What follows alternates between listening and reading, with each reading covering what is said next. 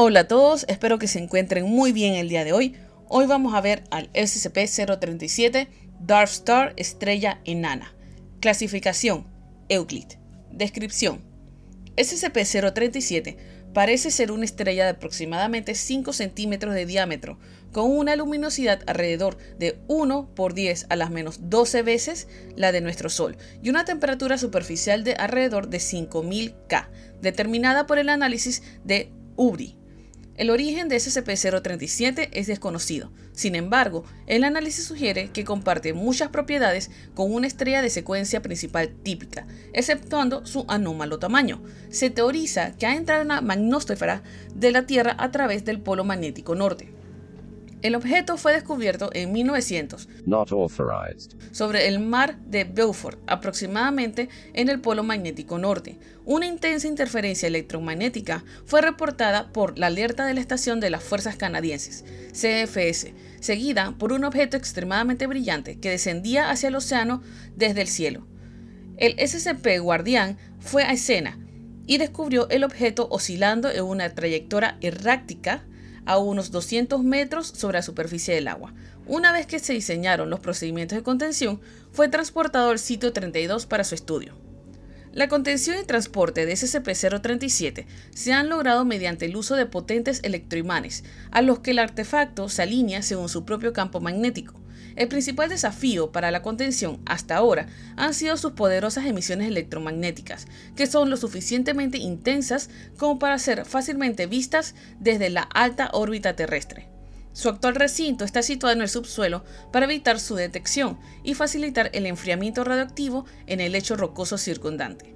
En efecto, todas las instalaciones y el volumen circundante de la corteza terrestre actúan como un enorme disipador de calor.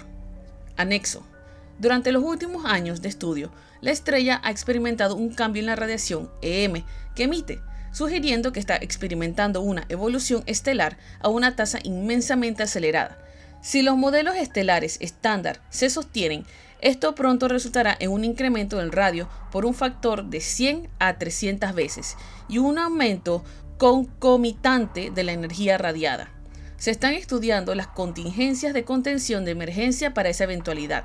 Una mayor progresión del ciclo de vida de la estrella probablemente terminará en una nova estelar, que se estima que tendrá un retorno de Not authorized. Las extrapolaciones predicen que esto ocurrirá en Not authorized.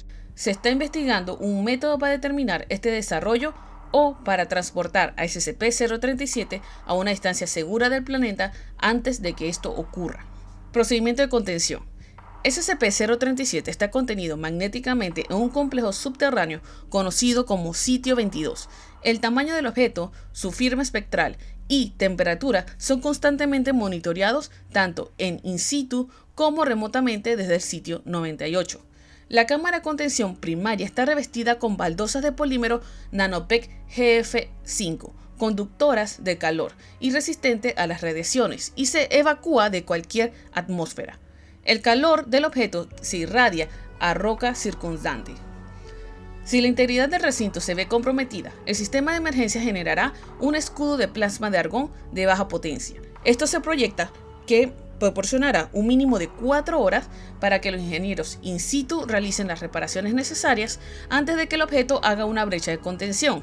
En la contingencia de que la evolución estelar proceda antes de lo previsto y un evento NOVA parezca inminente o si la brecha de contención es inevitable, cualquier miembro del personal restante del proyecto está autorizado a iniciar el protocolo PITWAC. Bueno, eso sería todo. Al parecer es una estrella que dentro de algún tiempo, el cual no conocemos, va a acabar con la Tierra. Así que bueno, espero que les haya gustado y nos vemos en el próximo. Chao.